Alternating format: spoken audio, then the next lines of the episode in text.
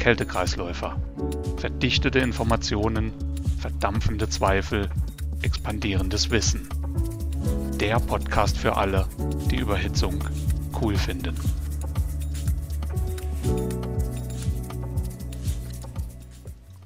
Hallo, herzlich willkommen, liebe Zuhörer, zum Kältekreisläufer. Neue Kältemittel, viele Kältemittel mit niedrigem Treibhauspotenzial sind Mischungen.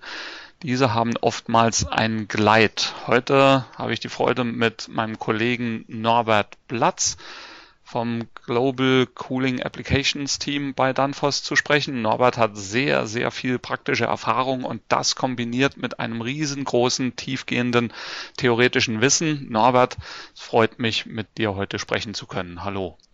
Hallo Jörg. Fangen wir doch gleich mal an. Äh, Gleit, was ist das denn überhaupt? Naja, unter Gleit versteht man die sich verändernde Temperatur des Kältemittels während des Verdampfungsprozesses bei gleichbleibendem Druck. Bedeutet in der Praxis, ähm, äh, man misst eine Verdampfungs-, einen Verdampfungsdruck und äh, wenn man parallel dazu dann die Temperaturen am Verdampfer Eintritt, am Verdampfer Austritt aufnimmt, stellt man fest, dass äh, die Temperaturen nicht gleich sind. Diese, okay. Dieser Gleitwert, ähm, also sprich der Unterschied von, dem, äh, von der Siedelinie bis zur Taulinie äh, wird normalerweise bei Umgebungsdruck angegeben und äh, ja, zu jedem Kältemittel bekommt man hier einen Eindruck, wie groß oder wie klein das diese Veränderung ist.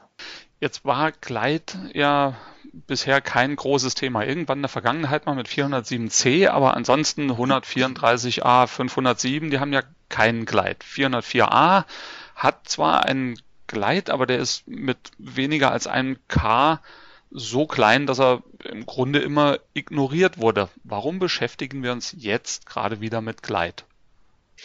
Naja, ähm, die Herausforderung, ähm, einen, ein Kältemittel mit möglichst niedrigem äh, GWP äh, zu haben, äh, fördert dann auch äh, diese Dinge heraus. Äh, welche Stoffe haben wir zur Verfügung? Ähm, wora, was können wir als Kältemittel verwenden? In der Vergangenheit hat man hier ähm, sich schon ähm, ziemlich verausgabt, will ich mal sagen. Es ist ja auch eine begrenzte Zahl von Molekülen da, die man für solche Sachen nehmen kann, überhaupt in der Chemie. Und ähm, wenn man jetzt ähm, Sonderkältemittel äh, wie besonders brennbare Kältemittel, Propan und äh, Ammoniak, diese ausklammert, bleiben tatsächlich äh, nur Mischungen übrig wie, wie groß sind denn Glides so im, im Allgemeinen? Über wie viel K reden wir da so grob? Naja, in der Vergangenheit äh, waren diese Beträge relativ klein. Die Not macht aber äh, die Türen auf für Mischungen, die ähm, deutlich höheren Kleid haben. Äh, 449a beispielsweise sprechen wir über ca. 4 Kelvin. Äh, mit R454C liegen wir bei über 6 Kelvin, nur um zwei Beispiele hier zu nennen. Also es ist schon äh, erheblich mehr und das ist dann ähm, auch, da, da gibt es einen Gesprächsbedarf.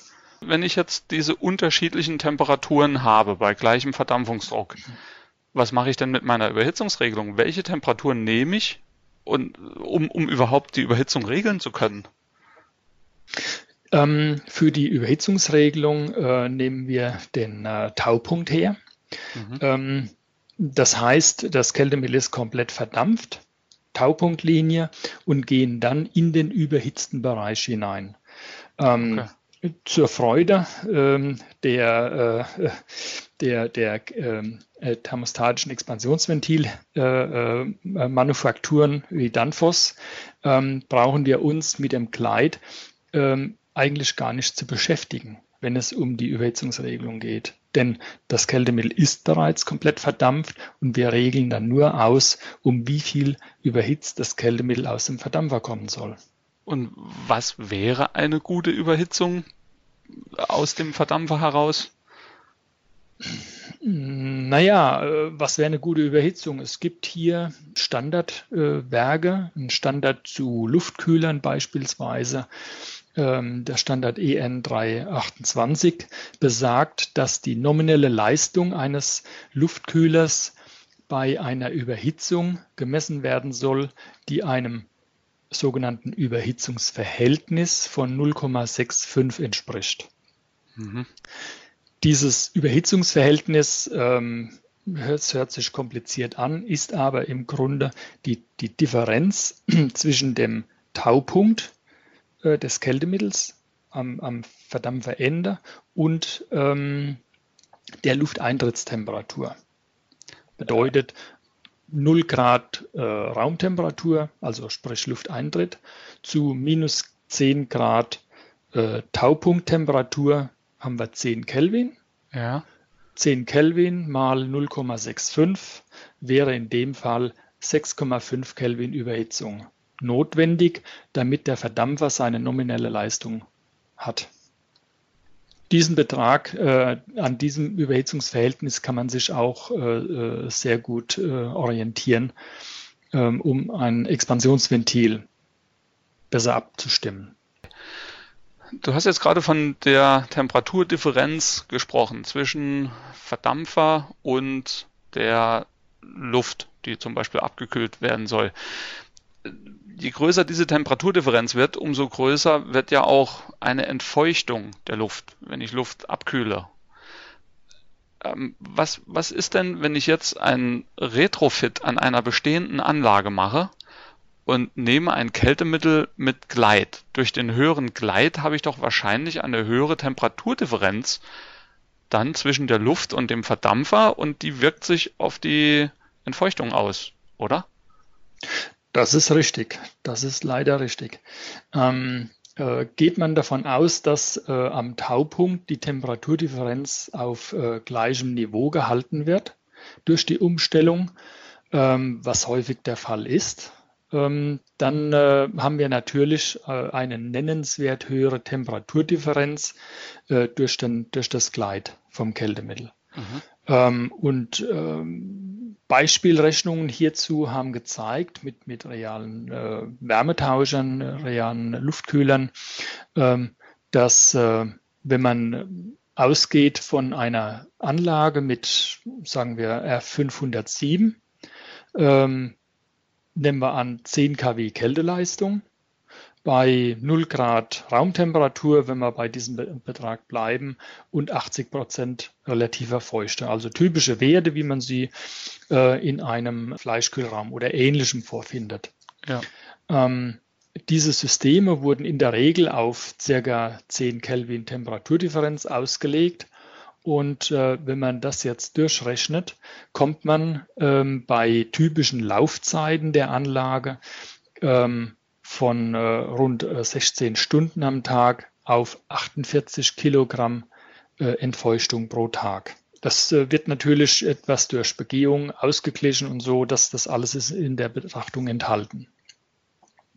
Durch die höhere Temperaturdifferenz nun, wenn wir zu 448a oder 449a äh, wechseln und äh, passen und lassen das System ansonsten so, wie es ist, äh, bei den gleichen Temperaturdifferenzen am, am Austritt des Verdampfers, haben wir eine etwas höhere Leistung, aber diese höhere Leistung und die damit einhergehende kürzere Laufzeit der Anlage kann nicht die höhere Entfeuchtung ausgleichen. Das heißt, unterm Strich wird trotz der kürzeren Laufzeit dennoch höher entfeuchtet und wir liegen gegenüber 48 Kilogramm bei ca. 60 Kilogramm am Tag. Wow, kann ich da irgendwas dagegen machen? Naja, die, äh, das Ziel bei solchen äh, Systemen ist nun ähm, eine, eine Optimierung der, der Überhitzung, um die Temperaturdifferenz kleiner zu bekommen. Häufig ist es, äh, ist es nämlich nicht ausreichend, äh, den Verdampfer einfach groß zu wählen, sondern die Überhitzung des Expansionsventils muss dazu passen. Sonst verhindert das Expansionsventil, dass der Verdampfung die Temperaturdifferenz kleiner werden kann. Mhm. Und äh, genau, also wenn man, wenn man diese Einstellung äh, optimiert auf das neue Kältemittel, ähm, kann man äh, runterkommen auf äh, circa 50 Kilogramm am Tag. Also tendenziell noch ein bisschen oberhalb dessen, was bisher war, aber deutlich besser als äh, mit der äh, nicht optimierten Anlage. Ja, also das, was war, nur um es gerade noch mal zu rekapitulieren, 48 Kilo ungefähr am Tag, mit nicht optimierter Überhitzungseinstellung circa 60 Kilo, mit optimierter Überhitzungseinstellung ungefähr 50 Kilo am Tag. Das macht genau. natürlich was aus. Klar. Also auf jeden Fall bei Retrofit die Überhitzungseinstellung nochmal nachschauen. Aber wie ist das denn bei Neuanlagen? Welche allgemeinen Regeln sind dann zu beachten bei der Komponentenauswahl für Neuanlagen bei Kältemitteln mit Gleit? Die äh, Auswahl der Komponenten kann wie bisher erfolgen. Ähm, Im Prinzip, äh, wenn man äh, eine Auslegungssoftware verwendet hat, äh, werden hier in den aktuellen Softwareprogrammen ähm, mittlere Temperaturdifferenzen oder mittlere äh, Temperaturen möglich als Eingabewert. Und, ähm, und damit ist man schon auf dem richtigen Weg, denn in dieser mittleren Temperatur berücksichtigt man automatisch äh, deutlich besser den, den Betrag des Kleides von dem Kältemittel. Also man, man, man legt tendenziell die Verdampfer mit einer äh, niedrigeren, mit einer besseren Temperaturdifferenz aus als zuvor. Bei äh, Regelorganen ist äh, äh, natürlich Ähnliches ähm, zu beachten, äh, dass das äh, Expansionsventil für diese neuen Kältemittel ähm, äh, ausgelegt ist, dafür optimiert ist. Fühlerfüllung als ein Schlagwort. Jetzt haben wir relativ viel schon über Gleit gesprochen. Wenn ich mir ein Kältemittel aussuche, woher weiß ich, ob das ein Gleit hat? Wie komme ich auf die Information, hat das Kleid ein Kältemittel? Quatsch, hat das Kältemittel ein Kleid? Und wenn ja, wie viel? Ja, also wie bekannt, äh, alle R400 Kältemittel ähm, haben einen Kleid größer oder kleiner. Wie hoch der Glide ist, dafür gibt es äh, Tools, äh, wie beispielsweise der Refrigerant Slider, eine App, die man auf dem äh, Telefon installieren kann. Darüber hat man Zugriff auf äh, über 100 Kältemittel. Und ähm, wenn man den Betrag des Kleides, der effektiv wirkt, insbesondere beim Verdampfer, ähm, dafür würde ich empfehlen, den Cool Selector zu verwenden, ein kostenlose Software, äh, die äh, all diese Berechnungen zulässt und auch Informationen zulässt zum Thema, äh, wie groß ist der Gleit auf der Verdampferseite. Norbert, herzlichen Dank für die interessanten Infos. Vielen Dank für das Gespräch. Als kleine Zusammenfassung, also viele neue Kältemittel die halt ein niedrigeres GWP haben, haben einen Gleit. Gleit ist eine, ein Temperaturunterschied in der Verdampfungstemperatur am Anfang und am Ende der Verdampfung. Bei Retrofit auf jeden Fall Überhitzungseinstellungen anpassen. Bei der Komponentenauswahl für Neuanlagen immer die Komponenten neu auslegen für das entsprechende Kältemittel, möglichst Auslegungssoftware wie Cool Selector nutzen.